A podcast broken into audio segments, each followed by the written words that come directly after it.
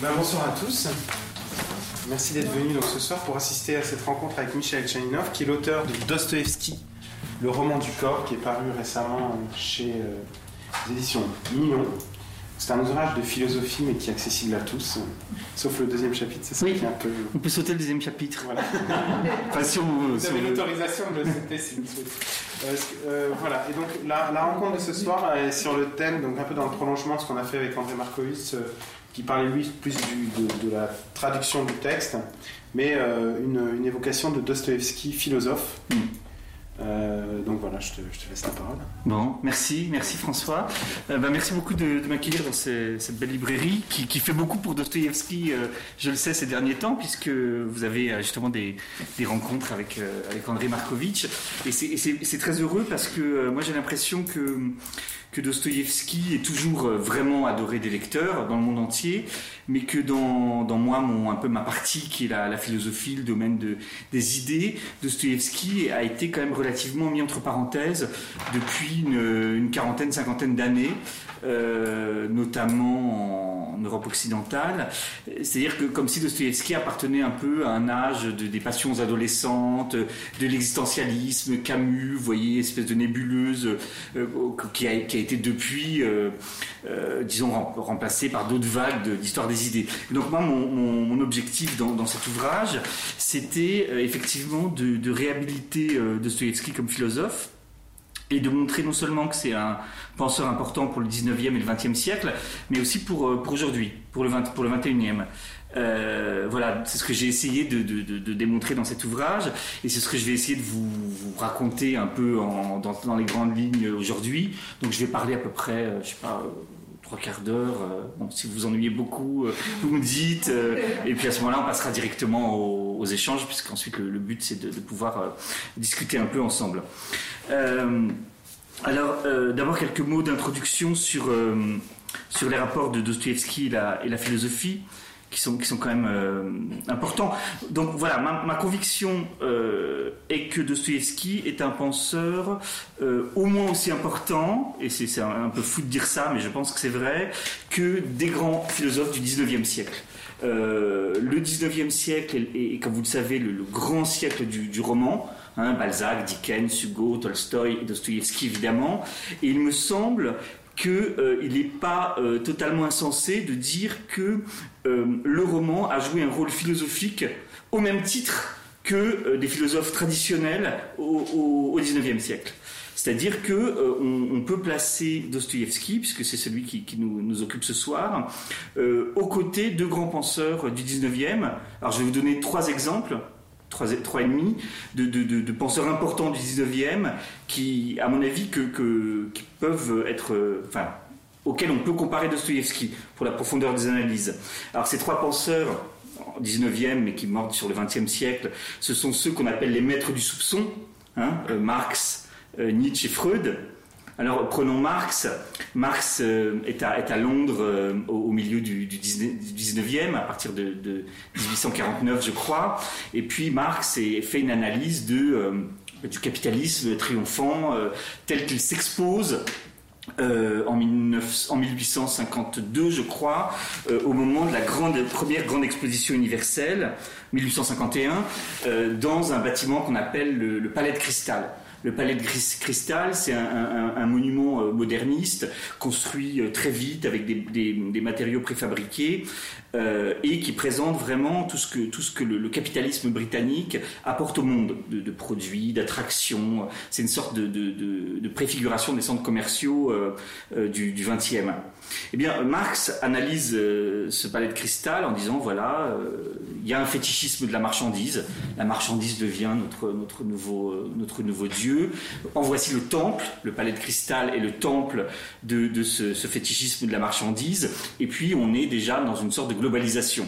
Euh, C'est-à-dire que Marx écrit que, euh, en gros, avec ce, cette exposition universelle à Londres, eh bien, euh, il n'y a plus de frontières. Le, le, les produits manufactur, manufacturés et distribués, produits distribués par le capitalisme font exploser les frontières.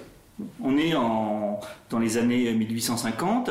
Ce qui est, ce qui est vraiment intéressant, c'est qu'en 1862, si je ne m'abuse, Dostoevsky visite aussi Londres, voit ce bâtiment et voit ce palais de cristal, et lui aussi on fait une analyse une analyse qui est différente de celle de Marx, puisqu'il n'analyse pas ça en termes de rapport de classe, de rapport de production, euh, euh, d'opium du peuple, etc. Pas du tout.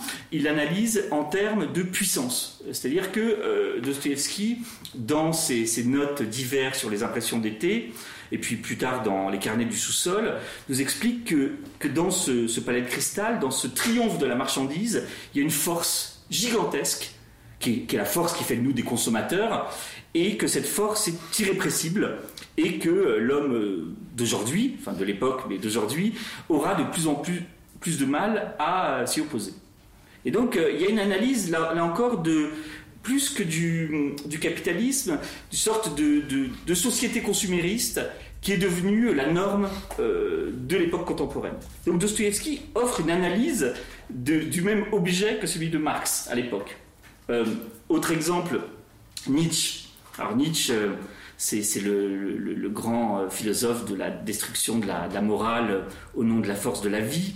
Et, bien, Nietzsche est très fortement inspiré par Dostoïevski.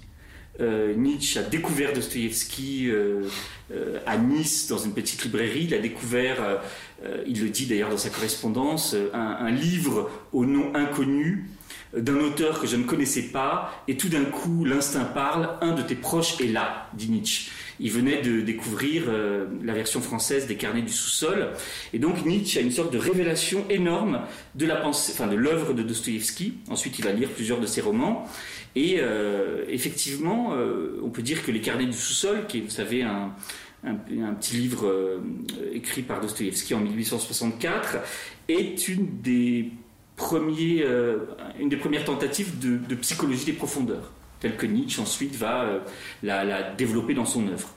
Euh, Nietzsche a emprunté à Dostoïevski la psychologie du ressentiment, il lui a emprunté des types le type du criminel. Nietzsche parle souvent du type du criminel, bah, c'est tiré de Dostoïevski, de La Maison des Morts. Nietzsche, évidemment, fait du nihilisme un de ses thèmes thème qui est aussi un de ceux de Dostoïevski, dans un contexte russe, mais qui, le rend universel. Bref, Nietzsche a subi une influence très forte de Dostoïevski. Et Dostoïevski, dans ses œuvres, à mon avis, a parfois des, analyses qui sont euh, tout aussi euh, importantes que celles, de, Nietzsche. Freud, enfin, alors Freud euh, a, reconnu, a dû reconnaître, car il n'aimait pas beaucoup Dostoïevski, a dû reconnaître dans les frères Karamazov cette histoire de parricide, vous le savez, euh, a dû reconnaître un des grands précurseurs de la théorie euh, du complexe d'Oedipe. Euh, c'est-à-dire qu'il existe une force qui nous pousse à détester notre, notre père quand on est un garçon et à vouloir sa mort. Et, donc il y a toute une, lecture freudienne de, des, frères, des frères Karamazov Sauf que, c'est mon sentiment personnel, je pense que l'analyse de Dostoevsky est autrement plus profonde que celle de Freud sur l'origine de, la volonté de parricide. C'est-à-dire que Freud s'arrête à, la, notion de complexe de, complexe euh, tandis que Dostoevsky, lui, essaie de creuser les origines, la source du mal, la source de, cette haine qu'on peut avoir euh, à l'encontre de son père. Et euh, il, lui adjoint toute une théorie du mal qui, à mon avis, est, totalement, vraiment fondamentale. Bref, euh, Marx, Nietzsche, Freud, euh, trois auteurs qu'il faut, je pense, au moins euh, comparer, entrecroiser à l'œuvre de Dostoïevski. Et puis je rajouterai un quatrième auteur qui, moi, m'est très cher, euh, dans, mes recherches philosophiques, c'est Husserl, le fondateur de la phénoménologie transcendantale. Ça, c'est au début du XXe siècle cette fois. C'est un, donc c'est un, philosophe euh, allemand qui euh, prétend renouveler totalement la philosophie en analysant, en décrivant nos actes de conscience. Eh bien, et ce, philosophe Husserl a une théorie du corps extrêmement novatrice et originale. Et en fait, c'est ce que je vais essayer de vous, dire dans un instant, euh, Dostoevsky lui aussi a une théorie du corps extrêmement originale et euh, est un, je pense qu'on peut le considérer comme un précurseur euh, de la phénoménologie et des Mundusserl. Bref, Dostoïevski peut, à mon avis, être considéré comme un grand philosophe du 19e siècle. D'ailleurs, les philosophes russes de la fin du 19e l'ont immédiatement élevé au rang d'étoile de, la pensée. Hein. Il y, a un, grand philosophe russe qui s'appelle Berdyaev qui écrit euh, dans un livre qu'il a consacré à Dostoïevski. Euh, je le cite euh, Dostoïevski est le plus grand philosophe russe. C'est-à-dire que dans ses romans, il aurait mis sur la table tous les grands thèmes dont allait s'emparer la philosophie russe de la fin du 19e siècle. Le thème de la liberté, le thème du mal, le thème évidemment du rapport entre, entre morale et religion, etc. etc. Et donc, Dostoïevski à partir de, vous savez qu'il est mort en 1881, à partir de sa mort est devenu vraiment euh, la figure tutélaire de la pensée russe. Et alors, euh, énormément de penseurs s'en sont inspirés. Euh, alors d'abord, il y avait un philosophe qui s'appelait Solovyov, qui avait rencontré Dostoïevski. Ils avaient fait un voyage ensemble au monastère de Ptino, donc ils se connaissaient. Et ensuite, on peut dire que la philosophie russe entre les années 1880 et 1920 est une, sorte de grande scène dostoïevskienne. Même on se partage les rôles. C'est-à-dire qu'il y a un, euh, nous dit que tel philosophe, par exemple Vassili Rozanov, euh, ressemble à un bouffon dostoïevskien, ressemble à, une catégorie de personnages dostoïevskiens. Euh, et puis un autre philosophe ressemble à un autre personnage dostoïevskien. C'est-à-dire que le, roman dostoïevskien devient vraiment la boîte à outils de la philosophie russe. Voilà. Euh, ensuite, au XXe siècle, je ne peux pas vous citer tous les philosophes qui sont inspirés de mais il y en a énormément. Hein. Il, y a, euh, Heidegger, euh, Georges Bataille, qu'il cite énormément. Il y a Paul Ricoeur, il y a Emmanuel Levinas, il y a Albert Camus, évidemment. Albert Camus qui écrit Le grand prophète du XXe siècle, ce n'est pas Marx, c'est Dostoïevski. C'est Camus qui écrivait ça. donc voilà, donc Dostoïevski a une sorte d'immense postérité philosophique, vraiment très importante. Euh, et pourtant, euh, il y a deux paradoxes par rapport à cette grande postérité. Le premier paradoxe, c'est que Dostoïevski bah, n'est pas un philosophe euh, au sens traditionnel.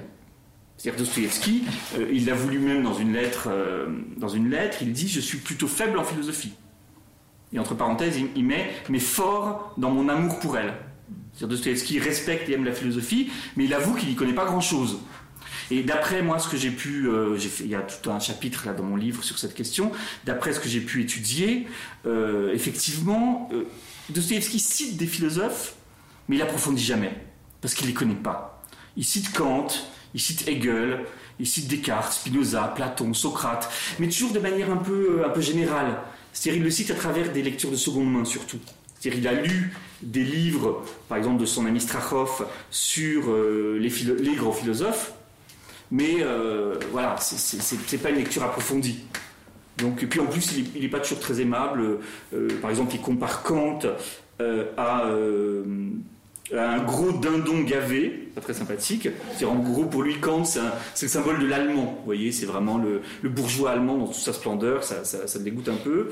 Et Hegel, je, cite, j'ai trouvé ça aussi dans sa dans les éditions académiques en, en 30 volumes, là, dans l'édition russe, il y a des très bons index, donc on peut chercher un peu les, citations de philosophes.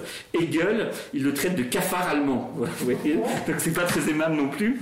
Euh, alors parfois il parle de Leibniz, de Spinoza, enfin tout ça est très... Voilà, Dostoevsky est un homme cultivé, mais clairement ce n'est pas un philosophe au sens académique du terme. Euh, donc, si Dostoevsky est un grand philosophe, comme j'ai la, présomption de le prétendre, ben, il faudra savoir en quoi il est un grand philosophe. En tout cas, pas euh, parce qu'il a une formation académique euh, traditionnelle.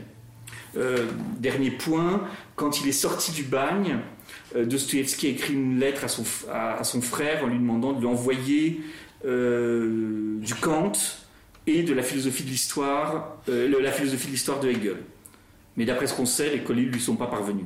Donc vous voyez, il était intéressé par la philosophie, mais euh, il n'avait pas une connaissance, disons, euh, profonde et, académique. Donc ça, c'est le premier paradoxe par rapport à Dostoïevski, philosophe. Euh, second paradoxe, Dostoïevski a quand même un parcours que je qualifierais d'idéologique en tant que penseur, en tant qu'intellectuel. Dostoïevski a un parcours extrêmement complexe, très sinueux. C'est-à-dire Dostoïevski, quand on le cite, il y a des gens qui vont de l'extrême droite à l'extrême gauche qui citent Dostoïevski. Il faut être extrêmement attentif à l'époque euh, à laquelle Dostoïevski écrit les textes que l'on cite. Dostoïevski a vraiment un parcours complexe. Euh, je, vous donne, euh, j'ai essayé de faire une, tout à l'heure dans ma tête une petite reconstitution de, ces, de ces avatars euh, idéologiques de Dostoïevski. À 15 ans, c'était un romantique échevelé, hein, il, ne, citait que, que Pushkin et Lermontov. À 25 ans, c'était un socialiste utopiste, hein, il lisait Fourier, Cabet, Proudhon, etc., avant d'être envoyé au bagne. Ensuite, à 45 ans, euh, quand il est sorti déjà du bagne, quand il, est revenu de, ce qui est aujourd'hui le Kazakhstan de relégation, il, il cherche une troisième voie entre la slavophilie et l'occidentalisme. Il cherche à faire une théorie qui soit ni un retour au passé russe, ni euh, une pure euh, imitation de l'Occident.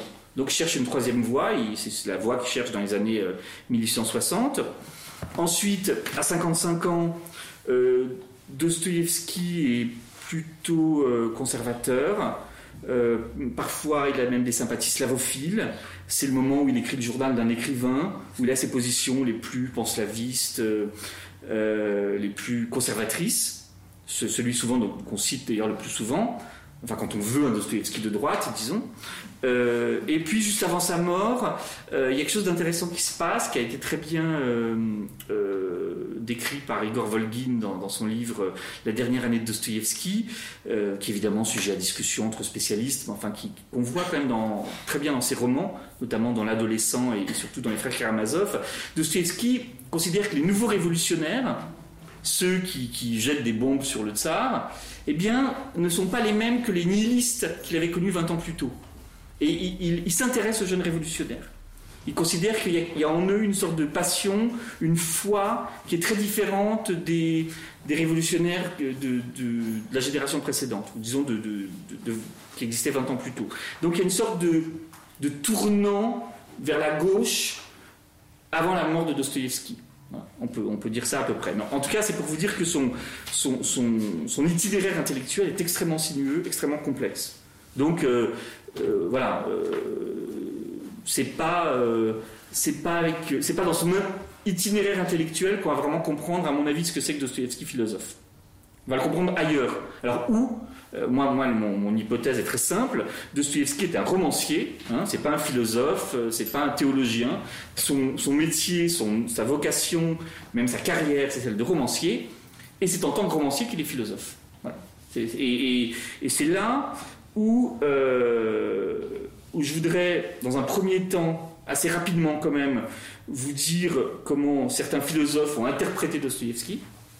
À mon avis, en oubliant qu'il était romancier, très souvent c'est-à-dire en en faisant un, idéologue, un, pur philosophe, et dans un deuxième temps, vous dire comment on pourrait, en repartant du roman dostoïevskien, de sa, de sa texture euh, romanesque, de, son langage romanesque, donc à partir du texte, du texte russe et euh, dans évidemment les tentatives de traduction euh, que l'on peut faire. Donc dans une tentative qui n'est pas très loin de ce qu'a essayé de faire Markovitch avec ses traductions, comment on peut essayer de, faire ressortir une philosophie de Dostoïevski mais à partir du roman. En effet, et c'est là où j'aborde mon premier point, que, je vais faire quand même assez rapide parce que sinon j'aurais pas le temps de développer ce que, à mon avis, il y a de, euh, disons, de personnel dans, ma démarche. Euh, le premier point, c'est que énormément de philosophes ont extrait des romans de Dostoïevski ce qu'il y a de philosophique. C'est-à-dire, euh, ont considéré que ce qu'il y avait de philosophique chez Dostoïevski, c'est ce qui n'était pas vraiment romanesque. C'est-à-dire des discours, des, extraits. Le grand inquisiteur, la légende du grand inquisiteur. C'est une sorte de, méta-récit dans le, récit. Hein. c'est un, récit à part. La confession d'Hippolyte, dans l'idiot. Un jeune homme fait sa confession avant euh, de, vouloir se tirer une balle dans la tête. Euh, la confession de Kirillov, euh, sur le suicide, sur le fait qu'il voudra être l'égal de Dieu en suicidant. voilà. C'est-à-dire que beaucoup de philosophes, c'est ce que je, leur reproche, pas seulement moi, mais d'autres théoriciens du roman que, je citerai, ce qu'on peut reprocher, c'est en gros, Dostoïevski, on a fait de lui un philosophe en négligeant ce qu'il y avait de romanesque chez lui. Alors, ça ne veut pas dire que les grandes interprétations philosophiques de Dostoïevski ne sont pas géniales. J'en citerai deux que moi j'adore, même si à mon avis elles tombent un peu dans le travers d'extraire du roman ce qu'il y a de purement euh, euh, philosophique, c'est Chestov et Berdyaev. Alors Chestov, c'est un grand philosophe russe euh, du, tournant du 19e et du 20e siècle, qui est mort je crois en 1938, qui, ensuite est parti vivre en, France. Hein qui a vécu en France comme 1938. Chestov a écrit un livre très important euh, qui s'appelle euh, euh, Dostoevsky et Nietzsche, philosophie tragédie. Philosophie Nietzsche, Dostoevsky et Nietzsche, pardon, la philosophie de la tragédie. C'est un livre qu'il a, qu'il a écrit en 1903, où il essaie de montrer que, que Dostoevsky nous ouvre, tout comme Nietzsche, à une sorte à une réalité nouvelle qui est celle de, euh, de ce qu'il appelle la tragédie, le domaine de la tragédie, c'est-à-dire un domaine de notre conscience euh, où les grandes normes qui guident la vie consciente, le vrai, le beau, le bien, n'existent plus. C'est-à-dire que Dostoïevski, dans, avec ses, euh, personnages comme le, le, narrateur des carnets du sous-sol, tire la langue à la morale, se moque de l'esthétique et se moque du vrai. Et donc il y a dans ce geste-là euh, une manière d'ouvrir à, l'homme moderne, puisque Dostoevsky parle de l'homme moderne, euh, d'ouvrir un, autre territoire qui serait justement plus, le territoire de, des bonnes mœurs, plus le territoire de la soumission aux lois de la science, euh, plus le territoire de la soumission aux lois de la société, mais le territoire d'une conscience qui, comme le dit Dostoevsky, par caprice, envoie promener toutes ces nouvelles certitudes scientifiques sont en train de, disons, d'envahir le 19e siècle. Et donc c'est ça la philosophie de la tragédie d'après Chestov, c'est ce, geste dostoïevskien de refuser euh, les avancées euh, scientifiques, sociales, euh, morales de son époque. Plus clairement, de refuser des doctrines comme l'utilitarisme, le, socialisme scientifique, le scientisme, etc. Bon, il y a, voilà, alors Chestov a écrit un très beau livre là-dessus. Il y a un autre philosophe que je cite très rapidement, que j'ai déjà cité, qui est très important pour, euh, pour aborder la philosophie de Dostoevsky, c'est Berdyaev, hein, Nicolas Berdyaev, qui lui aussi est un philosophe russe qui est parti vivre euh, après la, révolution russe en France et qui a écrit en 1923 un livre qui s'appelle Mira et Dostoevskova, euh, qu'on a traduit par l'esprit de Dostoevsky. Un très très beau livre, qui c'est une analyse très ambitieuse de, de ce qu'il appelle le système de Dostoïevski. Il dit Dostoïevski, c'est un système de la liberté. En gros, euh, euh, le, point de départ de cette philosophie, c'est ce geste négateur euh, de l'homme dostoïevskien qui, qui, voilà, qui, refuse le règne de la science, qui refuse la toute-puissance de la raison, qui refuse la morale, etc. Donc c'est un acte de liberté par rapport à des contraintes de plus en plus fortes qui pèsent sur l'homme contemporain. Mais Berdyaev veut aller plus loin. Il nous montre que cette liberté-là peut se transformer en despotisme. Et là, on voit apparaître tous les personnages négatifs de Dostoïevski, enfin négatifs, euh, ou disons négateurs, c'est-à-dire les, criminels, euh, les, nihilistes, euh, les apôtres du despotisme, ou alors les désespérés, comme Ivan Karamazov donc à travers les démons, à travers l'idiot, à travers euh, Ivan Karamazov, il y a une sorte d'autodestruction de la liberté. C'est-à-dire ce geste de libération débouche sur le vide, et un vide qui angoisse l'individu. Et donc que faire? Troisième partie, comme dans une bonne dissertation, hein, Berdyaev vraiment fait un système de Dostoevsky très, très bien, très bien euh, qui s'articule très bien. Il dit bah, à ce moment-là, il faut aller vers une liberté qui affirme euh, et, sa propre, et sa, sa propre dignité et la, dignité d'autrui. C'est en gros, pour résumer, une sorte de liberté chrétienne.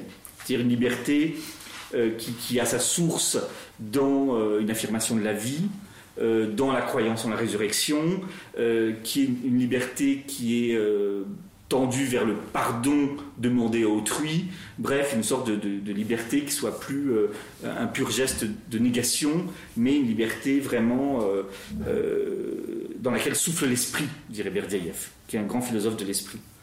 voilà, donc je vous ai donné juste deux exemples de, de grandes réinterprétations philosophiques de Dostoïevski, qui sont tout à fait passionnantes en tant que telles, mais à mon avis qui manquent la spécificité de Dostoïevski, qui est, comme je vous disais tout à l'heure, d'être un romancier.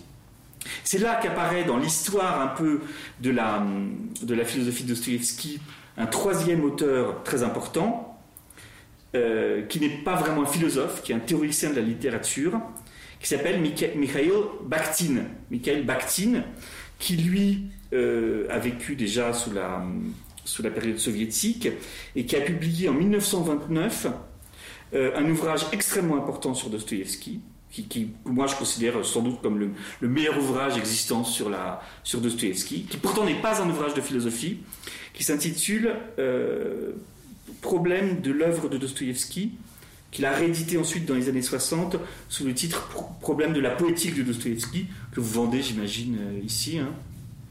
Je pense que c'est plus disponible actuellement. D'accord. Il y a deux éditions. Il y a, ça, a, été publié en 1970 en France chez l'Âge d'Homme et en, et, et, en, ouais, et en Seuil euh, la même année, avec deux traductions différentes. Enfin, c'est un ouvrage vraiment fondamental, je pense qu'il faut. Enfin, très important. Pourquoi il est fondamental? Parce que Bakhtin, au lieu de jouer, entre guillemets, avec les idées qui apparaissent dans les œuvres de Dostoïevski, revient à ce qu'est Dostoïevski en tant que romancier. Et que nous dit-il? Bakhtin nous dit Dostoïevski est un romancier absolument original car il a créé ce qu'il appelle, ce que Bakhtin appelle euh, la polyphonie romanesque. C'est-à-dire que euh, Bakhtin, contrairement à Balzac, Hugo, Tolstoï, Dickens, ne, entre guillemets, ne contrôle pas ses personnages. Dostoïevski laisse à ses personnages une, là encore avec guillemets, une liberté, une indépendance, une autonomie euh, inconnue jusque-là dans le roman. Euh, en gros, d'après Bakhtin, un romancier euh, traditionnel privilégie toujours la figure, une des figures, et lui fait faire et lui fait dire ce qu'il veut qu'il fasse et qu'il dise à la fin du roman. Alors que pour Bakhtin, Dostoevsky construit des romans absolument euh, étonnants et presque incompréhensibles. C'est pour ça qu'ils sont si gros, si touffus, si massifs, euh, euh, souvent qu'ils n'ont pas vraiment de finale, qu'on s'y perd. C'est que Dostoevsky propose, met des personnages sur le tapis, des personnages sur le tapis, et leur propose à chacun d'exposer leur point de vue, quasiment à égalité. C'est-à-dire que chez Dostoevsky, nous dit Bakhtin, il n'y a pas de solution. Euh, même dans des passages aussi stratégiques que euh, dans les frères Karamazov, quand il s'agit à un moment, vraiment, là on est à l'acmé de l'œuvre dostoïevskienne, euh, d'un côté d'opposer la liberté sans Dieu, pardon, la, la société sans Dieu d'Ivan Karamazov à travers le grand inquisiteur, puis de l'autre côté l'idée d'une vie par l'esprit incarnée par le Starets Zosim, eh bien, nous dit Bakhtin, finalement, Dostoevsky nous propose les deux solutions. D'un côté, on a une œuvre, un récit d'une puissance poétique incomparable qui est le Grand Inquisiteur. D'ailleurs, euh, on se demande si c'est un éloge du Christ ou non, enfin c'est assez compliqué.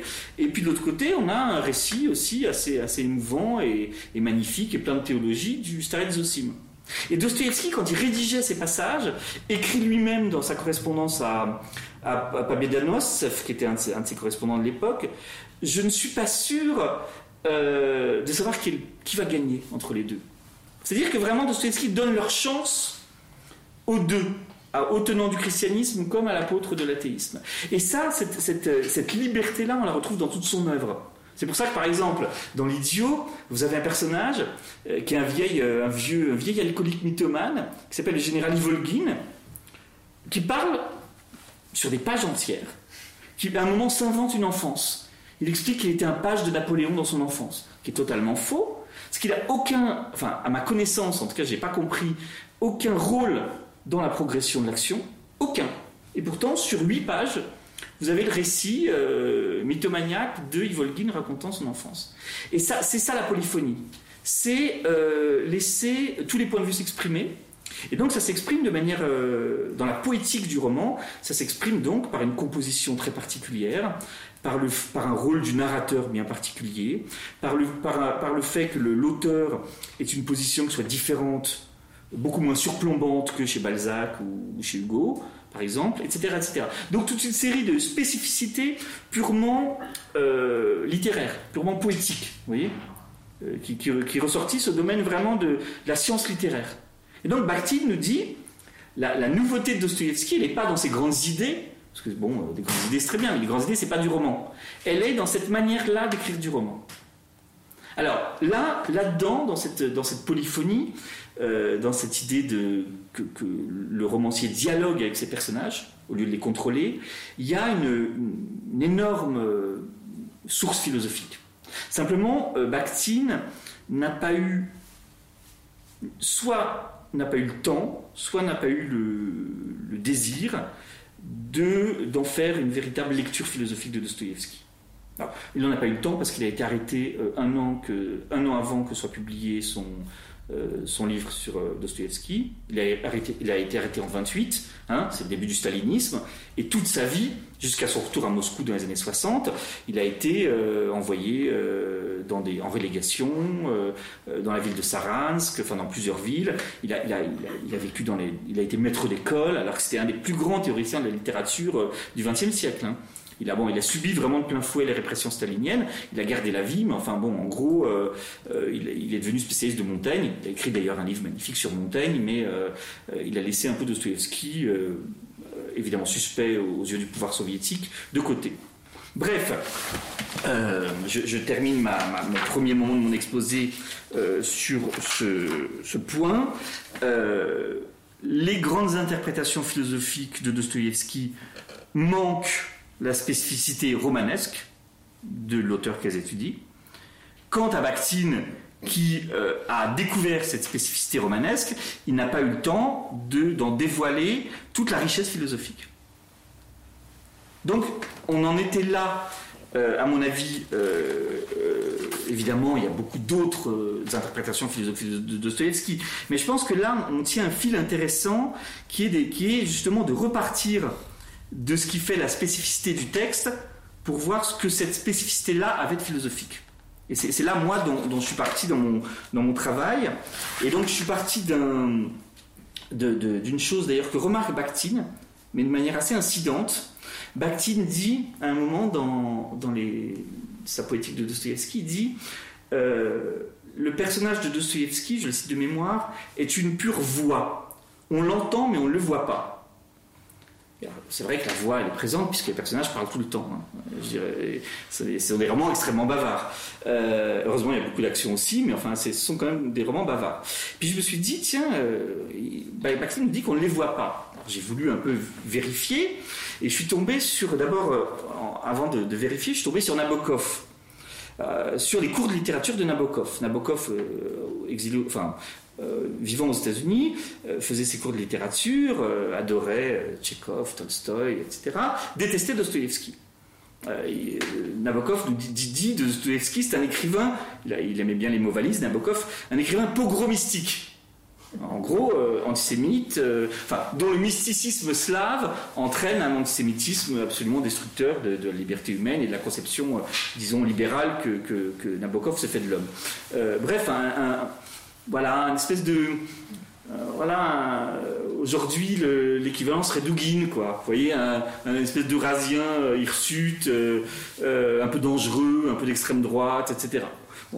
Nabokov déteste Dostoevsky, non seulement parce que d'après lui, ses idées sont, mortifères et, peuvent mener à, des, extrémités terribles, mais aussi parce que Dostoevsky, d'après Nabokov, est un mauvais romancier. Vous allez voir, on va retomber sur nos, pattes, mais je suis obligé de passer par Nabokov. Pourquoi Dostoevsky est un mauvais romancier? Parce que Dostoevsky ne décrit pas ses personnages, nous dit Nabokov. Nabokov nous dit euh, ce sont des personnages en carton-pâte, ce sont des marionnettes. En gros, ce sont des, des idées travesties en personnages. Pour Nabokov, Dostoevsky est précisément un mauvais romancier parce qu'il est idéologue. Il a des grandes idées à faire passer sur le mal, Dieu, la liberté, etc. Mais il prend pas la peine de, bien écrire ses romans. Et Nabokov donc euh, nous dit euh, euh, que, c'est l'inverse d'un Tolstoï.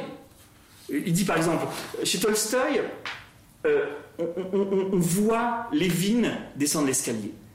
Parce que Tolstoï nous, donne des détails sur sa démarche. Tolstoï ne, ne, se contente pas d'un petit portrait physique au début, pour après ne jamais revenir à la vie euh, visuel du personnage. Tolstoï nous donne à voir ces personnages. C'est pour ça qu'on les aime. C'est pour ça qu'on aime autant Anna Karenine, parce que les personnages sont vivants. Euh, tout le temps, il y a une petite incise sur la manière dont, effectivement, Lévin descendra un escalier. Bref, chez Tolstoï, on les voit. Euh, chez Dostoevsky, non. Donc, conclut Nabokov, Dostoevsky est un mauvais romancier. Alors, moi, j'ai voulu aller y voir de plus près, et donc j'ai regardé un peu comment euh, étaient décrits les personnages de Dostoevsky. À première vue, euh, Nabokov a raison. Les, portraits physiques des personnages de Dostoevsky sont extrêmement euh, sommaires, sont maigres. Un exemple, euh, c'est quand même, partie quand même des personnages les plus célèbres de la littérature mondiale, hein. représentés au cinéma, au théâtre, des dizaines de fois. Enfin, on a l'impression de les voir, Raskolnikov, Ivan Karamazov, etc. On a quand même l'impression de les voir, qu'on les connaît. Enfin, pour ceux qui aiment Dostoevsky, qui ont vu un peu ses, adaptations au cinéma, etc. Alors, prenons euh, Crime et Châtiment, Raskolnikov, alors, euh, qui est pourtant une des œuvres les plus visuelles de Dostoevsky. Hein je les bas-fonds de Pétersbourg, le quartier de la place des Foins, euh, euh, le, pont, enfin tout ça est décrit avec, vraiment une, acuité visuelle qu'on ne retrouvera pas dans, dans les romans ultérieurs. Alors, comment décrit-on Raskolnikov? Je, traduis, hein, donc au, tout début du, au tout début du roman, mais quelques lignes après le début. À propos, Xati, il était remarquablement bien de sa personne, avec de splendides yeux sombres, châtains, la taille plus haute que la moyenne, moins mince et droit. C'est-à-dire une esquisse un peu négligée de beau ténébreux, avec des, caractérisations, des jugements de valeur assez généraux. Vous voyez, euh, euh, remarquablement, euh, euh, замечательно, une taille plus haute que la moyenne. C'est court, c'est assez général. On voit à peu près le beau ténébreux que, que peut être Raskolnikov. Et après, ce qui est intéressant, c'est qu'effectivement, Nabokov a raison. Euh, on revient très peu au physique de Raskolnikov.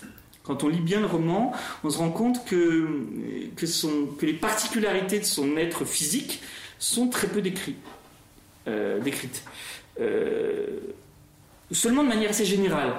C'est Raskolnikov, euh, et souvent, euh, alors je vous cite un exemple, il lit la lettre de sa mère, Raskolnikov, il a le visage mouillé de larmes. Bon. Ou alors il pâlit.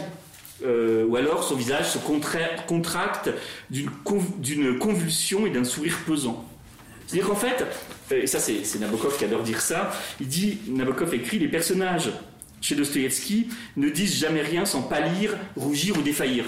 C'est-à-dire en gros, on est dans les conventions du roman feuilleton. On est chez Eugène Su, on n'est pas chez un grand artiste. Nabokov veut nous dire euh, Dostoevsky est un écrivain aussi médiocre que Eugène Su. Euh, alors, euh, alors sur, objectivement, on, est obligé de constater que, effectivement les portraits sont, sommaires. alors je ne vais pas vous faire tous les romans, mais ça je, je le décris précisément dans le livre. Dans, au début de l'idiot, par exemple, il y a un système d'opposition binaire. Mishkin, c'est le blanc, il a la barbiche presque blanche, il est tout pâle. Rogojin, c'est le noir à côté. Vous savez, ils arrivent tous les deux à Saint-Pétersbourg, ils se retrouvent dans un train, et puis il y a vraiment une opposition chromatique entre le, Mishkin tout pâle et tout blanc, et puis le Rogojin qui lui a les cheveux noirs, euh, qui porte un manteau euh, doublé de mouton noir à l'extérieur, etc. Donc il y a une opposition, c'est comme ça qu'on reconnaît Mishkin. C'est le blanc par rapport au noir. Et puis ce qui est drôle, c'est que dans cette première scène d'ouverture, il y a un troisième personnage qui apparaît, c'est les Bedef, le bouffon, vous savez, celui qui est toujours là euh, pour euh, mettre son grain de sel, lui, c'est le rouge. Il a le nez rouge, il est bouffi, euh, c'est le rouge. Donc on a un début de roman, une sorte de description structurelle, blanc, noir, rouge. Mais c'est tout. et, voilà, donc la description de Mishkin est aussi assez, sommaire. L'adolescent, qui est l'avant-dernier de Dostoevsky, là, il n'y a pas de description du tout. Il faut dire que ça, tombe bien, puisque, enfin c'est normal, disons, puisque le narrateur est lui-même le héros. Donc il écrit son journal intime et puis il dit voilà, euh, on dit que j'ai les joues rouges, enfin il parle de ses joues rouges, mais on ne sait pas, du tout à quoi il ressemble. Et puis euh, dans les frères Karamazov, c'est encore plus frappant, il n'y a, pratiquement pas de portrait d'Ivan Karamazov. C'est-à-dire qu'Ivan Karamazov est, quand même, là encore, un des personnages vraiment euh, fondamental, fondamentaux pardon, de, la, culture contemporaine. Ivan Karamazov, l'auteur du Grand Inquisiteur, qui se dédouble à la fin du roman. Il se dédouble à la fin du roman vous vous souvenez, dans, les frères Karamazov, il a un double, c'est le diable. Le diable est décrit euh, de manière plus précise qu'Ivan Karamazov lui-même. Euh, quand il va au monastère euh, au début de la deuxième partie, un personnage totalement secondaire, qui s'appelle Kalganov, qui joue aucun rôle dans le récit, est décrit de manière plus précise qu'Ivan Karamazov. Donc Ivan Karamazov est, est, une sorte de non-être physique. C'est intéressant, et ça a évidemment un sens. Parce qu'en fait, il est tellement obsédé par ses idées qu'en fait, il n'a pas d'être, il n'a pas, de, pas de chair, Ivan Karamazov. C'est pour ça qu'il peuple son. Euh, il n'a pas de rapport à autrui, donc il peuple son monde de double. Hein. il, fait des, il fait des poèmes avec le diable, Dieu, etc. Enfin, Jésus, euh, le grand inquisiteur. Il rencontre le diable, parce qu'en fait, il n'a pas de rapport à autrui euh, équitable. Donc, il n'a pas, de, pas de chair de la vie, dirait Bakhtin, c'est une expression de Bakhtin. Donc, c'est normal qu'il n'ait pas de portrait physique.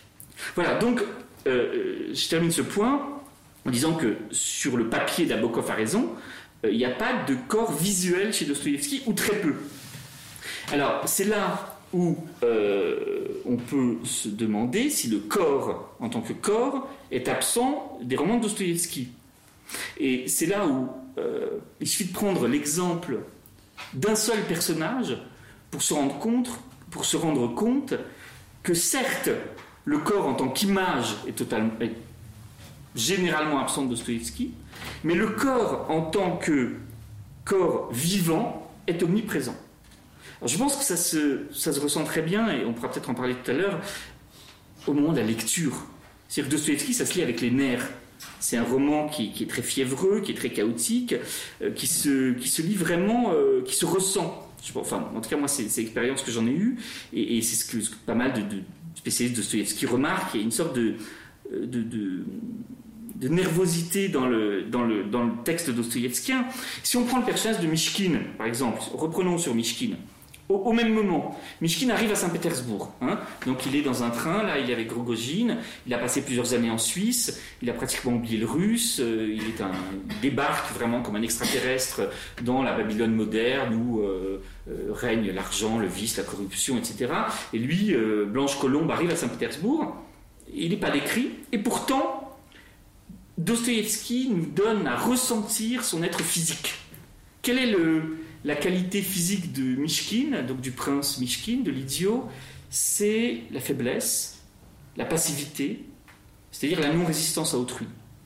Mishkin, contrairement à Rogojin, qui lui est une force de prédation, hein, c'est une force de la passion qui, veut euh, posséder Nastasia Filipovna, qui, veut, qui, possède par l'argent, qui veut avoir sa bande, qui veut avoir son, armée, qui veut conquérir.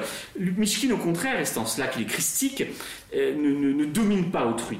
Il se laisse dominer volontiers par autrui, c'est ça qui fait son, son originalité, qui provoque la stupeur de tous. Tout d'un coup, un être humain qui ne veut pas dominer autrui, et qui n'a pas honte, qui ne ressent pas comme un déshonneur le fait d'être bousculé par les autres. C'est une qualité physique, ça. Dire, certes, on peut lui donner les noms qu'on veut, on peut dire comme Dostoïevski, c'est le Christ, etc. C'est d'abord une qualité physique, c'est décrit comme une qualité physique. C'est-à-dire que euh, euh, on ressent énormément au début du roman, euh, relisez les premières pages, hein, le froid. toute la première partie du, roman, c'est sa première journée à Saint-Pétersbourg. Hein, qui culmine avec le, scandale avec Nastasia Filipovna. Enfin, je ne vous raconte pas pour ceux qui n'ont pas lu, mais enfin, vous l'avez sans doute tous lu. c'est une journée à Saint-Pétersbourg après une nuit sans sommeil, donc euh, le prince Mishkin il a froid et il est fatigué évidemment. Et toute cette journée est comme un tableau halluciné. C'est-à-dire, euh, on voit, euh, on voit cette succession de personnages, tous plus avides et plus violents que les, uns que les autres, à travers le, regard un peu halluciné de, de Mishkin. je pense que le lecteur ressent parfaitement la sensation d'inconfort qui est celle de Mishkin. Hein, c'est-à-dire que je pense que euh, Dostoevsky nous donne à, ressentir, peut-être mieux que n'importe quel romancier, ce que peut être la vie d'un, SDF, ou tout simplement de quelqu'un qui ne s'est pas lavé, qui n'a pas dormi depuis plusieurs heures. C'est-à-dire il donne à ressentir ce que c'est qu'une arrivée comme ça dans un endroit où on n'a sait pas où on va dormir, on ne sait pas où on va manger, on ne sait pas qui va bien vous accepter, etc. C'est vraiment euh, l'être corporel de Mishkin ici qui, est décrit euh, comme ça. C'est-à-dire qu'il est, dans l'inconfort, il est ballotté en permanence. Hein, il va chez les uns, chez les autres, il dépend de la, bonne volonté de ses, de hôtes éventuels. Mais du coup, les gens en profitent évidemment. Donc il est, vous vous souvenez, insulté, il est même bousculé, il est même frappé. Et donc, euh, voilà, Mishkin, c'est ça. Mishkin, avant même son épilepsie, hein, c'est-à-dire qu'on saura plus tard que Mishkin est épileptique, enfin, on le vivra plus tard avec lui. C'est-à-dire, avant même tout, euh, tout nom donné à sa maladie, Mishkin est d'abord une sorte d'être corporel bien particulière. Et ça, à mon avis, c'est Dostoïevski. C'est la euh, conception du corps de Dostoïevski, un corps qui n'est pas visible, mais un corps qui est présent, qui est là, mais suivant d'autres euh, modalités que le corps visible dans le roman traditionnel. Et là, Bakhtin a raison.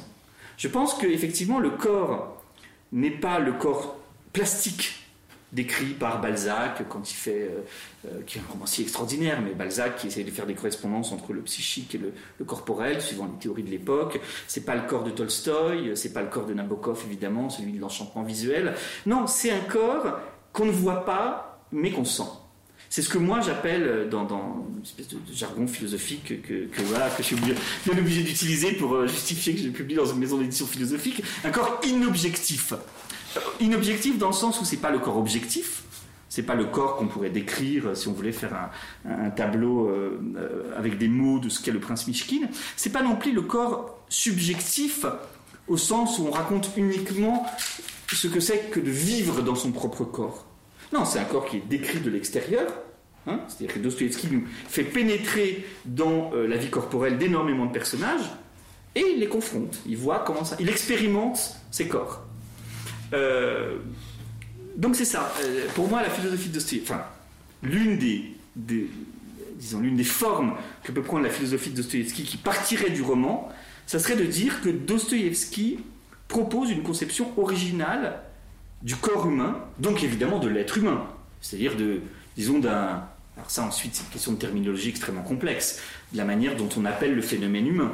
Est-ce qu'on appelle euh, un complexe euh, âme-corps Est-ce qu'on appelle euh, chair, esprit? Enfin bon, là évidemment on tombe dans, une difficulté qui est la manière, la difficulté philosophique, à travers on, aborde le phénomène du corps. Moi je pense que Dostoïevski, imprégné de culture chrétienne, imprégné de théologie orthodoxe, développe une pensée de l'incarnation.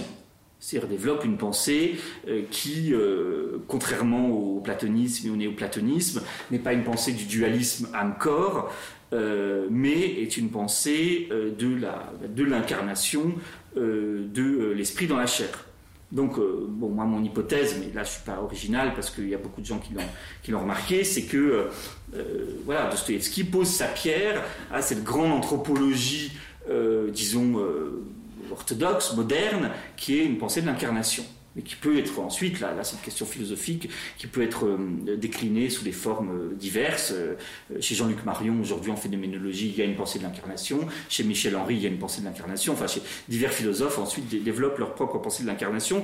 Mais je pense que, effectivement, ce qui fait l'intérêt philosophique de Dostoïevski, c'est de, de, de, décrire ce que, peut, ce que peut être un corps en tant qu'il est justement une chair une chair, c'est-à-dire en tant qu'elle n'est pas seulement une enveloppe extérieure à décrire, mais euh, une vie charnelle. Et donc, dans, mon, livre, j'ai, euh, euh, disons, pointé plusieurs vecteurs d'apparition de cette vie charnelle, et, j'en ai relevé trois qui, sont fondamentales chez Dostoïevski, euh, qui sont, vous allez voir, des concepts tout à fait euh, classiques, mais qui sont profondément retravaillés par Dostoevsky. Le premier, c'est la maladie. Deuxièmement, euh, le deuxième, c'est la violence. Et le troisième, c'est la parole. Je reviens rapidement sur ces trois points, puis après, j'arrêterai pour qu'on puisse justement discuter. La maladie. alors, le, héros, du, le narrateur du sous-sol nous dit, je le cite, fermement convaincu, et je suis fermement convaincu que non seulement un très grand nombre de consciences, mais même que toute conscience est une maladie. Toute conscience est une maladie. C'est-à-dire que euh, euh, pour Dostoïevski, qui sort du bagne, qui se rend compte que le monde prétendument libre qu'il découvre est aussi une grande prison, parce que je pense que c'est vraiment ce qu'a vécu Dostoïevski. Après 10 ans de, enfin 4 ans d'enfermement, 10 ans de relégation, enfin 6 ans de relégation en tout, 10 ans d'éloignement de la capitale, il revient à Saint-Pétersbourg. Et, et sa, conviction, c'est qu'on vit dans un monde qui de plus en plus est enfermé, enfermé par euh, un pseudo-rationalisme euh, qui, qui, qui l'exècre qui est le rationalisme du socialisme scientifique, euh, des lois de la nature, de la science, de la consommation euh, du palais de cristal, etc. Et c'est ça qui le révolte. Et donc, euh, Dostoevsky nous dit oui, évidemment, on peut faire semblant d'être en bonne santé et vivre en bonne harmonie dans ce monde. vivre en bon consommateur, euh, en bon euh, acteur du progrès, etc. Mais la vérité humaine, elle n'est pas là. La vérité humaine, c'est qu'on ne peut pas avoir un rapport sain à ce monde. Donc que toute conscience est une maladie. C'est-à-dire que nous vivons chacun à divers stades et à divers degrés et à divers moments de notre vie, un moment où nous comprenons que notre rapport au monde n'est pas cette espèce de perfection sociale euh, que l'on réclame de nous qu'il y a quelque chose de plus profond qui nous pousse à vouloir tout envoyer en l'air, ou qui nous pousse à, avoir des, diverses perversions que décrit, comme vous le savez, avec grande complaisance Dostoïevski, et qui font que, euh, non, la, vérité humaine, c'est que nous, avons un rapport euh, malsain aux choses. C'est ça qui est intéressant.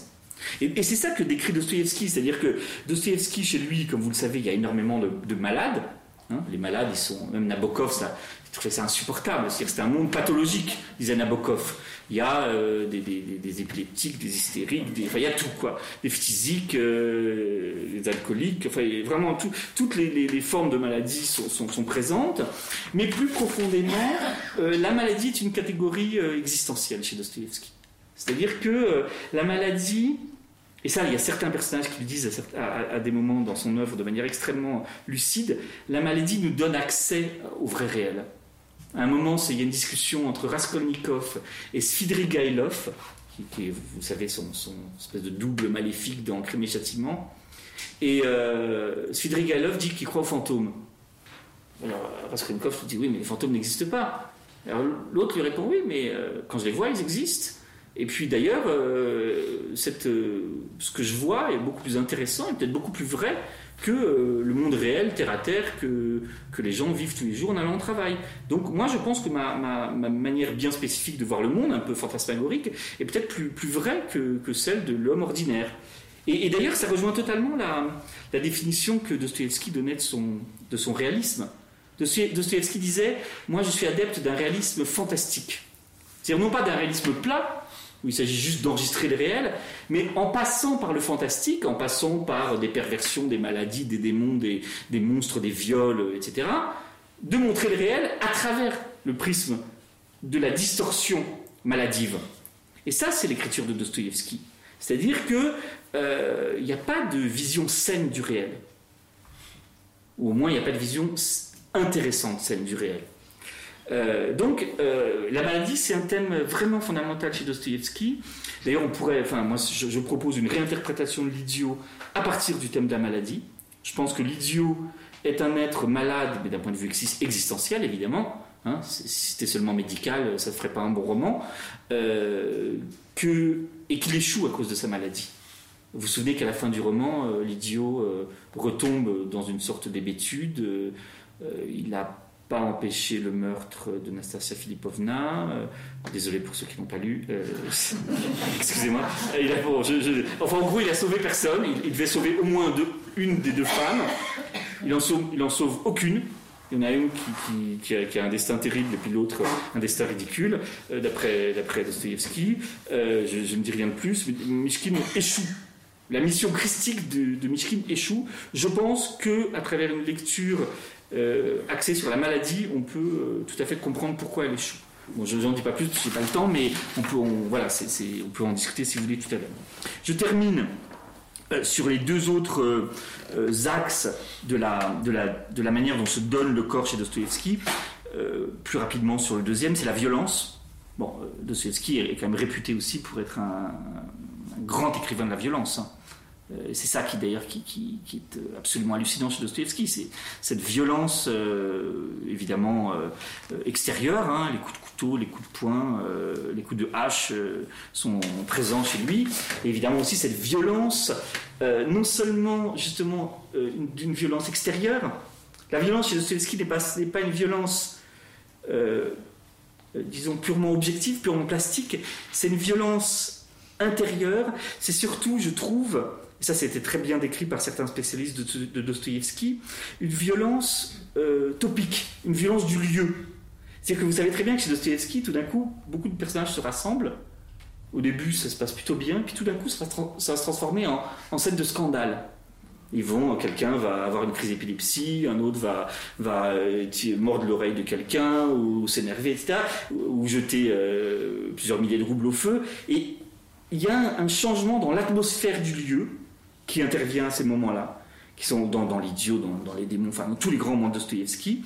Et euh, ce sont des changements où la violence affleure, où la violence monte. Et ça, ça se fait de manière purement littéraire. C'est-à-dire que Dostoevsky, par les moyens littéraires, par la manière dont il va faire parler les personnages, par la manière dont il va enchaîner leurs leur, leur monologues et leurs dialogues, etc., va tout d'un coup faire affleurer la violence. Et là encore, ce qui est intéressant, c'est qu'il montre que la violence n'est pas seulement un phénomène purement extérieur, objectif, hein, c'est pas seulement le coup de hache et le coup de couteau, c'est pas seulement une question psychologique, la violence, c'est pas seulement. Euh, euh, la violence qu'on a en nous, l'instinct d'agressivité chez Corin de Lorenz ou euh, la, pulsion de mort chez Freud. Non, c'est ou la, libido d'ailleurs plutôt. C'est plutôt que la violence est une couche fondamentale de notre être et, de la réalité. Et donc Dostoevsky, dans son, roman violent, le fait affleurer. Et, et troisième, axe de la, manière dont se donne le corps inobjectif chez Dostoevsky, et là qui est vraiment essentiel, et qui est le plus intéressant à analyser, c'est la parole, évidemment. Euh, Dostoïevski, euh, là encore, tous les commentateurs l'ont relevé, un, est un, romancier où on parle énormément. Euh, il y, a un des biographes de Dostoïevski qui s'appelle Mochulski qui a dit que, les, dialogues vraiment, enfin tout ce qui était parlé occupait, je crois, deux tiers des pages de, de, ses romans. et que ce qui est intéressant, là, c'est plusieurs choses. C'est que, du point de vue philosophique, la parole pour moi, c'est vraiment le corps inobjectif. C'est-à-dire la parole, c'est une expression de mon corps. Euh, la parole est pourtant invisible, impalpable, elle, a une temporalité spéciale, elle s'efface dès qu'elle est prononcée. Et pourtant, euh, elle est pleine de mon corps, c'est-à-dire elle est pleine d'une voix spécifique, d'une manière de parler, d'un ton, de petites notes, euh, qu'on peut avoir dans la voix, euh, de, évidemment de la, participation des outils respiratoires. Hein, quand, on, bah, quand on est physique chez Dostoevsky, bah, Hippolyte il parle en toussant tout le temps, ou alors il a une espèce de. Voilà, exactement, de, voile dans la voix, etc. Et, et ce qui est intéressant dans, ce phénomène de la voix, c'est qu'il est entièrement physique et pourtant il est l'articulation du concept puisque c'est par la, voix qu'on peut exprimer du sens. Et donc là, on tient avec la parole sans doute la couche la plus ultime de ce que c'est que euh, euh, la rencontre du, du corporel, du, charnel plutôt, et du sens chez Dostoïevski. Bah, c'est, euh, c'est, là où Dostoïevski est quand même, à mon avis, un écrivain chrétien, c'est qu'on retrouve le, début de l'évangile de Jean, au commencement était le Verbe. Il y a une philosophie du logos euh, chez Dostoïevski qui qui n'est pas une philosophie, euh, disons, analytique, hein, qui est une philosophie de mise en œuvre de ce que c'est qu'une voix, enfin plutôt une multiplicité de voix chez lui. Et donc, euh, chez lui, alors ça, c'est aussi, j'essaie de le décrire assez précisément parce que j'ai l'impression que ça n'a pas été euh, fait euh, jusqu'à maintenant, et c'est important. eh bien, chez les personnages, il y a les manières de parler, le rythme, le ton, le souffle derrière la parole, les petites notes. Ça, surtout à la fin, dans les frères Karamazov, Grushenka et tous les autres personnages parlent avec des petites notes contradictoires on dit quelque chose de gentil, puis en fait on a une note agressive. Euh, enfin, on connaît tout ça dans la vie, mais enfin, euh, Dostoevsky est un romancier qui vraiment se, passionne pour cette euh, incarnation de la voix. et donc fait de, cette parole, à mon avis, l'axe de ce que peut être une, vraiment une pensée du corps. Une pensée du corps qui serait évidemment d'origine, enfin évidemment, je pense d'origine chrétienne quand même, hein, parce que Dostoevsky quand même appartient à cette sphère-là, mais qui peut se donner comme philosophie. Et puis, dernière chose sur la, voix et sur la parole, et après j'arrête.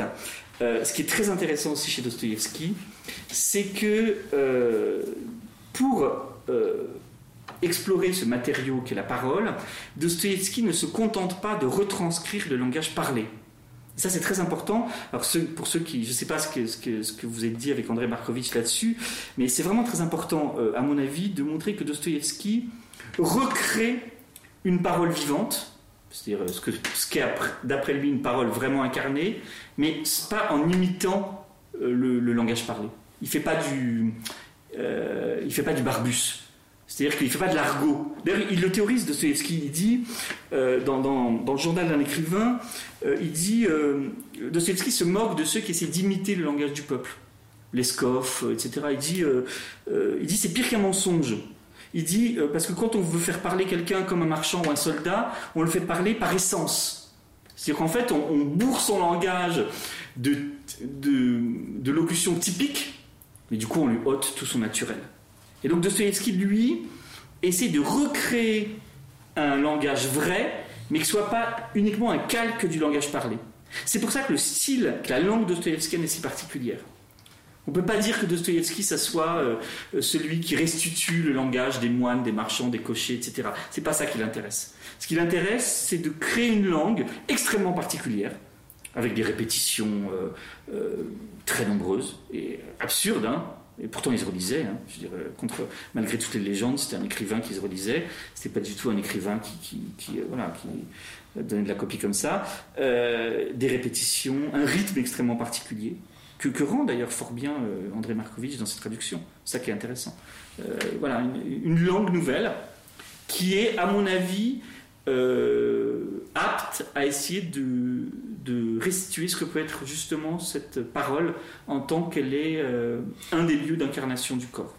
Voilà, donc euh, écoutez, je vais terminer là-dessus. Je voulais juste euh, ajouter qu'il y a des aspects, qu'à cette phénoménologie du corps chez Dostoïevski s'articulait des aspects éthiques, évidemment, parce que Dostoïevski, c'est une poétique, c'est c'est une, description du corps, mais c'est aussi une éthique, et que euh, euh, un des, concepts, à mon avis, les plus importants de la pensée dostoïevskienne, la pensée romanesque dostoïevskienne, est tout à fait euh, proche de ce que je viens de dire, c'est-à-dire d'une volonté de décrire ce que c'est que la vie du corps, mais en échappant aux images, c'est ce qu'il appelle la vie vivante. Alors ça, c'est un concept qui apparaît beaucoup dans L'adolescent, par exemple, son avant-dernier roman, euh, et alors, c'est un espèce de, slogan comme ça qui, passe de, bouche en bouche. puis il y a l'adolescent, donc il y a un jeune homme hein, qui, qui, a un père euh, naturel. il a beaucoup de problèmes avec lui parce que c'est pas son c'est pas son père officiel, son père naturel, Versilov. Et donc l'adolescent demande à son père, mais c'est quoi cette vie vivante dont tu me parles tout le temps? Et son beau-père, enfin son père, pardon, répond, euh, eh bien c'est quelque chose de terriblement simple, le plus ordinaire, quelque chose, quelque chose qui saute aux yeux, quelque chose de chaque jour et de chaque minute, c'est-à-dire cette idée d'une vie, je cite encore, pas ennuyeuse et gaie. C'est-à-dire en gros, la vie vivante, c'est le sentiment d'intensité de la vie. Vous savez que Dostoïevski a failli, euh, enfin a cru qu'il allait mourir. Hein. il a été arrêté euh, pour ses activités euh, anti, anti-gouvernementales. Euh, et puis on, lui a fait subir un simulacre d'exécution, et puis il décrit, ou il fait décrire par ses personnages ces, moments où on croit qu'on va bientôt quitter la vie.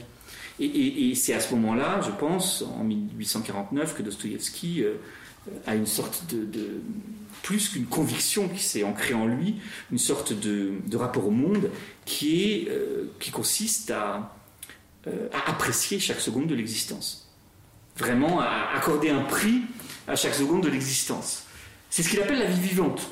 C'est ce qu'on retrouve euh, chez le Starets Zosim, euh, c'est ce qu'on retrouve chez euh, l'errant Makar dans L'adolescent, c'est ce qu'on retrouve chez certains de ces personnages, pas beaucoup, hein, parce qu'il n'y a pas beaucoup de personnages positifs chez Dostoïevski à mon avis, c'est cette idée suivant laquelle l'éthique dostoïevskienne consiste à essayer d'aimer la vie dans sa matérialité, dans son immanence, ce qui n'exclut pas un rapport au transcendant, mais qui, part d'une sorte d'un attachement à l'immanence qui permettrait, d'après lui, de tisser des, liens à peu près respectueux avec autrui. Euh, qui est le fameux, la fameuse formule de Starets Zosim dans, le frère Karamazov, euh, le fait de se sentir coupable devant tous et pour tout, c'est-à-dire de, de, se demander pardon à tous, euh, qui est une manière, de, là encore, de, de situer dans l'immanence de la vie vivante, vie vivante donc qui est en lien très profond et très direct avec ce que c'est que ce corps décrit par Dostoïevski dans toute son œuvre, c'est-à-dire la tentative de, voilà, de, d'écrire un roman qui serait un roman d'un corps qui soit pas un corps estampillé, d'un corps étiqueté, d'un corps opposé à l'âme, mais d'un corps qui soit un corps d'incarnation et qui permettent d'être, enfin, d'un corps qui soit le lieu de naissance donc d'une, d'une éthique euh, qui part de, cette, euh, de ce rapport à la vie vivante. Voilà, bon, été un peu long, hein, désolé, euh, mais je voulais quand même arriver jusqu'au bout. Donc on peut, si vous voulez...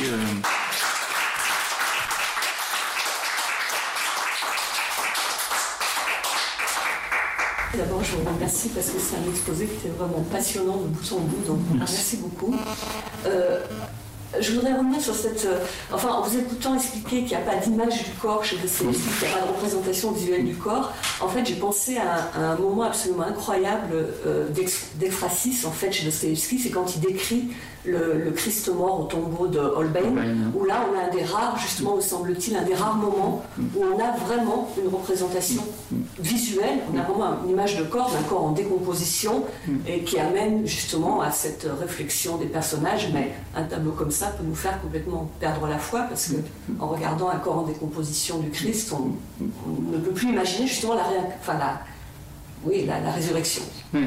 effectivement. Et puis la deuxième chose, euh, donc voilà, ce cadavre du Christ, quand même, qui est, ce moment visuel très fort. Et la deuxième chose, euh, qu'est-ce qu'il en a du corps des femmes, en fait? Parce que vous n'en avez pas parlé.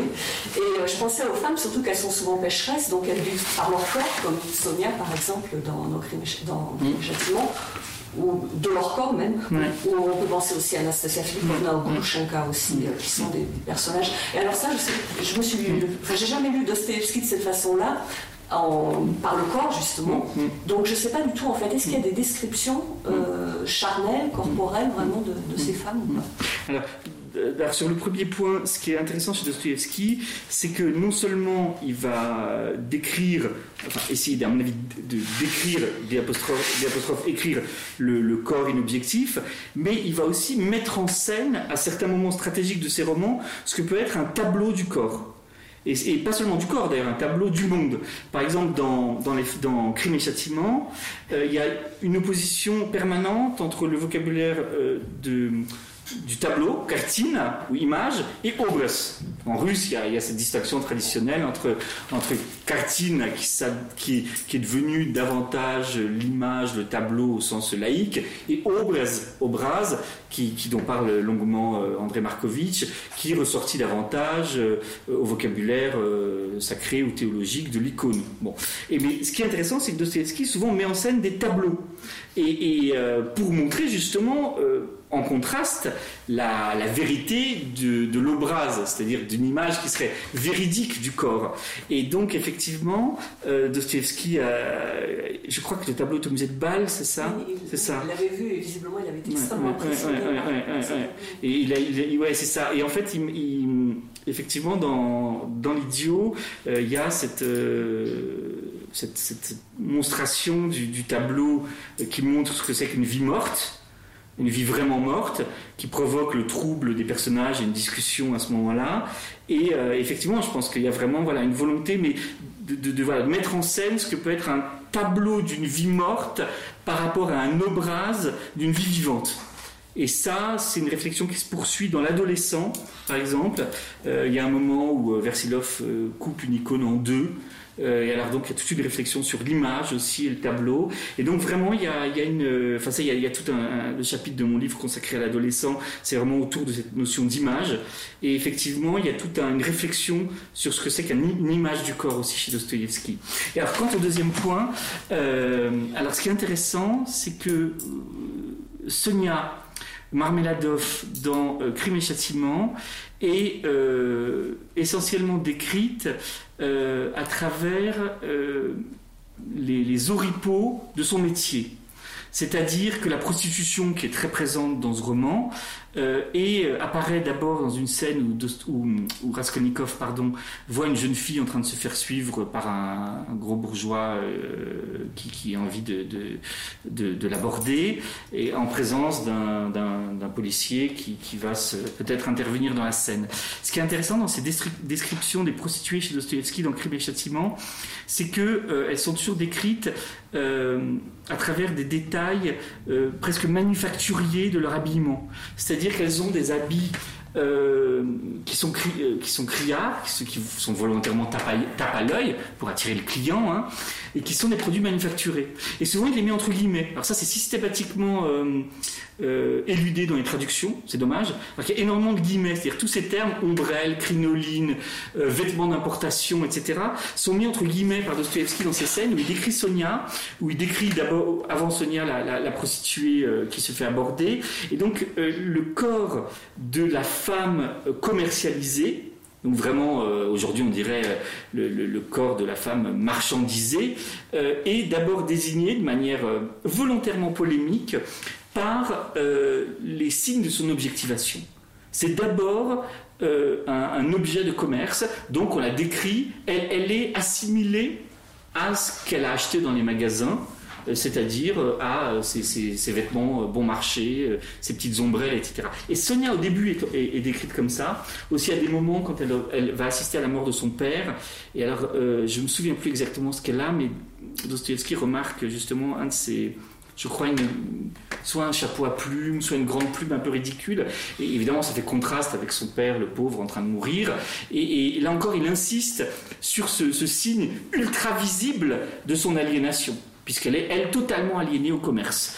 Et donc, la, protestation de Dostoevsky face à la prostitution, qui est un de ses thèmes vraiment de prédilection, c'est justement de dire qu'il y a euh, euh, une objectivation totale du corps de la femme. Et, par, la, par, une sorte de mimésis, il, euh, la décrit comme ça. Avant que Sonia, évidemment, ne manifeste justement son son être euh, corporel, qui est celui de, la douceur et du pardon, qui apparaît peu à peu dans le roman, jusqu'à la fin, qui prend justement de l'importance, euh, justement en se dégageant des, outils, des, accessoires manufacturés. Quant à Anastasia Filipovna, ce qui est intéressant, c'est qu'elle est d'abord décrite par, les images qu'on a d'elle, hein, puisque dans toute la première partie, c'est magnifique, tout le monde voit des images d'elle donc c'est la, femme entretenue la plus célèbre de Saint-Pétersbourg. Elle a une beauté qui fascine totalement le prince Mishkin. Et donc elle, d'abord elle circule aussi comme un objet, hein, comme euh, cette image euh, qui passe de main en main, comme, elle va passer de main, en main, hein, comme on, projette de la, euh, elle, est l'objet d'un, quelque chose d'assez sordide au début, puisque euh, on veut, le vieux général Epanchin veut pouvoir profiter, d'elle, etc.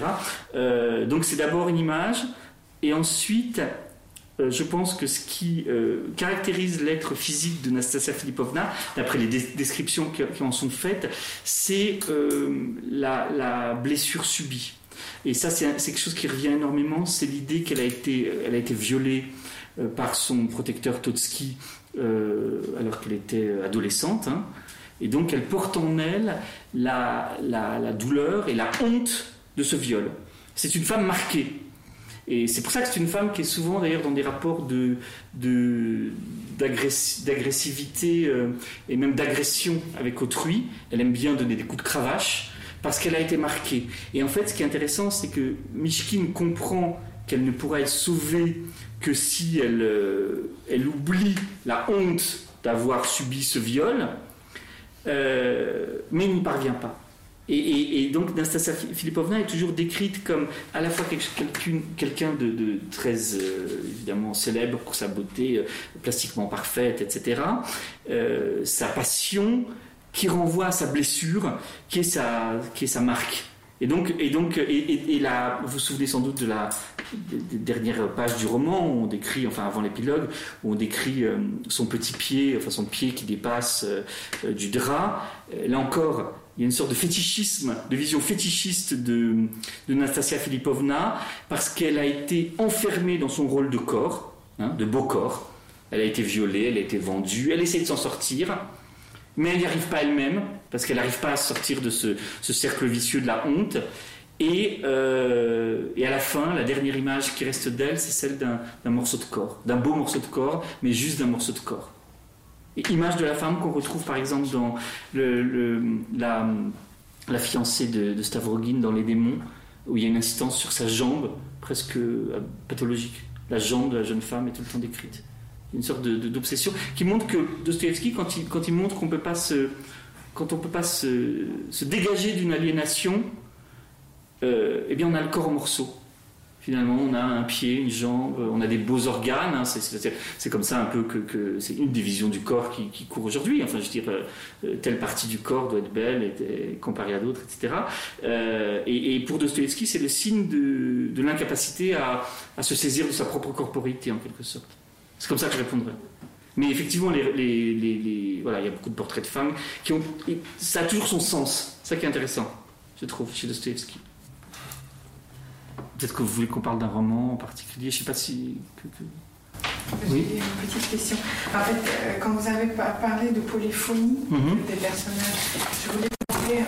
Après, vous avez mentionné que Dostoevsky était quand même bon, chrétien. De... En fait, est-ce que cette polyphonie et après cette approche plus existentielle ou plus humaniste en fait, et en même temps la foi chrétienne, comment est-ce que vous voyez ses, ses propres croyances euh, lié à cette euh, situation qu'il a vécue lui-même? Je comprends. Euh, parce que ça m'avait fait penser aussi au Tolstoy et au Pierre qui a en fait subi la situation très proche. En fait, comment est-ce qu'ils sont, est qu'ils sont proches dans, cette optique-là de Dostoevsky et Tolstoy L'appréciation de la vie humaine dans chaque instant alors, ils n'ont pas, ils ont pas la même, ils ont pas la même approche. pour, pour parler du, du, du religieux, parce que pour Tolstoï, il y a une, approche qui est quand même euh, totalement différente, à mon avis. Et pour parler du religieux chez Dostoïevski, déjà la vie religieuse de Dostoïevski est très différente de celle de Tolstoï, puisque, euh, et là encore, elle est très complexe. C'est-à-dire que euh, dire euh, si Dostoevsky est un écrivain chrétien au sens plein ou pas, en tant que lui-même était chrétien, c'est compliqué dans le sens où Dostoevsky a une éducation chrétienne. Il se souvient très bien de sa mère qui est morte quand il était adolescent, qui était très pieuse. Euh, mais ensuite, Dostoevsky vit dans la capitale, fréquente beaucoup de, de, ces intellectuels des années 1940 qui décident vraiment de se débarrasser du christianisme, pour qui le christianisme est une, est une aliénation. Et donc là, Dostoevsky reste fidèle, à la figure du Christ. Il le dit, restera toujours fidèle à la figure du Christ, mais euh, s'éloigne, disons, d'une pratique et d'une affirmation de la foi euh, orthodoxe. Euh, ensuite, il sort du bagne où il a évidemment euh, un peu modifié ses jugements parce qu'il a découvert des espèces de proximité de l'horrible et du sublime qui, lui font un peu euh, reconsidérer euh, justement ses positions humanistes d'avant, le bagne. Mais quand même en sortant du bagne, il écrit à son frère, non pardon, il écrit à Natalia von Vizina, qui est une de ses correspondantes, Je suis un enfant du siècle, un enfant de l'incroyance et du doute. Et je le resterai certainement jusqu'à ma mort. C'est-à-dire Dostoevsky sort du bagne, il ne veut pas être un chrétien à l'ancienne. Ça ne l'intéresse pas. C'est pour ça que Dostoevsky n'est pas un écrivain nostalgique. Tolstoï, lui, va décrire ce qu'était la glorieuse guerre contre Napoléon. Tolstoï décrit ce qu'a pu être cette merveilleuse famille, russe de l'époque de 1812, etc. Dostoevsky, lui, euh, se situe dans le contemporain. Et lui veut décrire euh, les gens d'aujourd'hui. D'ailleurs, il, le dit dans, au début de, pardon, dans l'adolescent. Il dit Moi, je suis pas Tolstoï. Moi, je n'idéalise pas la vie russe. C'est là qu'il s'éloigne de Tolstoï. Moi, je veux décrire le contemporain. Et en gros, ce qu'il veut faire, c'est trouver, à mon avis, une voie pour un christianisme, parce qu'il n'a pas totalement perdu la foi, un christianisme qui serait euh, totalement moderne. Donc un christianisme qui serait débarrassé, disons, des aliénations d'antan, c'est-à-dire euh, d'une culpabilité par rapport à un grand autre, euh, de la crainte de l'enfer, euh, d'un ritualisme qui, qui n'est pas vraiment son, sa tasse de thé, tout en essayant de renouveler, à mon avis, un message chrétien. Je pense alors c'est très complexe. Je pense que voilà, la meilleure manière de, résumer les choses, c'est de dire que Dostoïevski est un homme de son temps, n'est pas un chrétien à l'ancienne et cherche à montrer ce que pourrait être un christianisme pour, euh, pour son époque qui est une époque où il y a des familles recomposées, euh, comme dans l'adolescent, où il y a, où il y a des, beaucoup de, troubles sociaux, où il, y a, où il y a une perte de la foi massive parmi les gens. Et donc euh, Dostoïevski voilà, cherche, à mon avis, la voie d'une, voilà, d'un christianisme pour aujourd'hui, ce qui est très différent de ce qu'a fait Tolstoï. Parce que Tolstoï déjà, déjà a, eu une tendance à écrire le roman du passé, enfin en tout cas avec, avec Guerre et Paix, euh, et, puis Tolstoï s'est découvert son propre évangile, enfin sa propre, sa propre foi, enfin a, fondé sa propre religion, et en était le, premier adepte et le prophète. Et donc euh, voilà. Sachant qu'ils ne sont jamais rencontrés, Tolstoï et Dostoïevski, alors qu'ils avaient un ami commun, qui était sans doute un faux ami, c'était Nicolas Strachov, qui était un historien et un historien des idées euh, connu à l'époque, qui était un grand ami de Dostoevsky et qui était un grand ami de Tolstoï. Et alors d'après Volgin, un jour, ils étaient dans le même endroit et Strachov ne les a pas présentés. Pourtant, ils se, se lisaient à distance. Dostoevsky était très vexé parce qu'il était moins payé que Tolstoï. Euh, donc ça, l'énervait quand même. Il y avait moins, moins la cote littéraire. Et euh, Tolstoï, quand même, adorait euh, La Maison des Morts, et puis il lisait Dostoïevski juste avant de partir pour Optino, juste avant de mourir. Donc il y a une sorte de, dialogue à distance qui, ensuite il hein, faudrait. C'est une, une, histoire à part, quoi, mais c'est une histoire très longtemps. Voilà, j'ai répondu de manière un peu décousue, je suis pas sûr du tout que c'était votre question, mais voilà un peu les rapports entre Tolstoï et Dostoïevski, puis les rapports complexes de Dostoïevski au christianisme qui sont. Très bien. En fait, je voulais, je voulais demander par rapport au Dostoevsky, qui est philosophe romancier, est-ce qu'on peut lui rapprocher, lui voir à travers de cette pas, double rôle, comme Camus, en fait, en quelle mesure ils sont proches, Camus comme philosophe euh, oui, euh, Camus, euh, oui, oui, oui, Camus adorait Dostoevsky de toute façon, hein, enfin, il est vraiment inspiré par lui.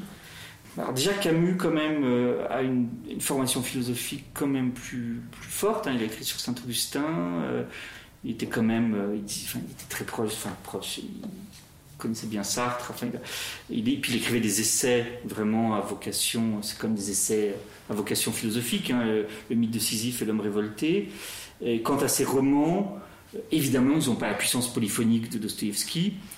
Mais on peut dire que ce sont des romans philosophiques, oui, bien sûr. Sartre aussi, en quelque sorte, écrivait des romans philosophiques quand il écrit La nausée. Donc il y a des, romanciers philosophes. Il y a, euh, au XXe siècle, il y en a pas mal d'ailleurs. C'est, dire, le roman, il s'est, éclaté au XXe siècle, justement après ce, grand XIXe siècle, des grands romans euh, sociaux, etc. Il s'est éclaté en diverses formes. Il y a eu des romans philosophiques euh, au XXe siècle. Et c'est vrai que Camus. alors, j'ai, j'ai jamais vu qu'il l'ait dit de cette manière, mais je pense que Camus, euh, ayant été très très marqué par sa lecture de Dostoïevski, veut aussi faire euh, des romans philosophiques avec la peste, euh, l'étranger et la chute, quoi, évidemment. Sur, sur, je sais pas si vous avez assisté au, séminaire d'André Markovitch et, je sais pas s'il y a des choses qui se parce que j'ai pas pas eu le temps d'écouter les bandes. Il y a des choses qui se Souvent, euh, il, met en valeur un, des fils conducteurs qu'il a pu identifier dans la traduction sans mm. vouloir faire un exposé global. Mm. Euh, mais il y a assez souvent des choses inattendues comme les, tout, le vocabulaire lié au, à l'entomologie, euh, la maladie, mm. ça il en avait aussi beaucoup parlé. donc c'est vrai que dans les thèmes qui transparaissent au fil justement des mots qui sont traduits. Il y a beaucoup de choses qui ont un rapport avec la sensation du corps ou, euh, ou la manifestation. À travers la langue. Parce que c'est sûr ce qui fait la, grande différence entre. Moi j'aime beaucoup les traductions anciennes de Boris de Schlosser ou de, ou de Pierre Pascal, hein, qui sont magnifiques. Euh, mais c'est vrai que ce qu'apporte euh, Markovitch, c'est une volonté de coller plus à l'aspect un peu presque expressionniste, euh, parfois de la langue de Dostoïevski, c'est-à-dire euh, les incises, euh, un peu une sorte de, de, phrase un peu démembrée, ne pas reculer devant les, devant les répétitions qui sont réelles. Et c'est vrai que ça, c'est très précieux. Et, et là, c'est vrai qu'on est souvent, enfin, on a déjà fait des choses ensemble avec André Markovitch. C'est vrai que là, on se retrouve, quoi. C'est l'idée que le, le texte a un style vraiment spécifique, que ce style est très charnel, et donc du coup, voilà, qu'il y a une sorte de, que le, corps, c'est ce texte-là, et qu'il apparaît dans, euh, euh, voilà, dans, son, dans, dans sa spécificité-là. Euh, bon, je vous ai épuisé, je le sens. je suis désolé, j'ai trop parlé. Merci. Merci à vous.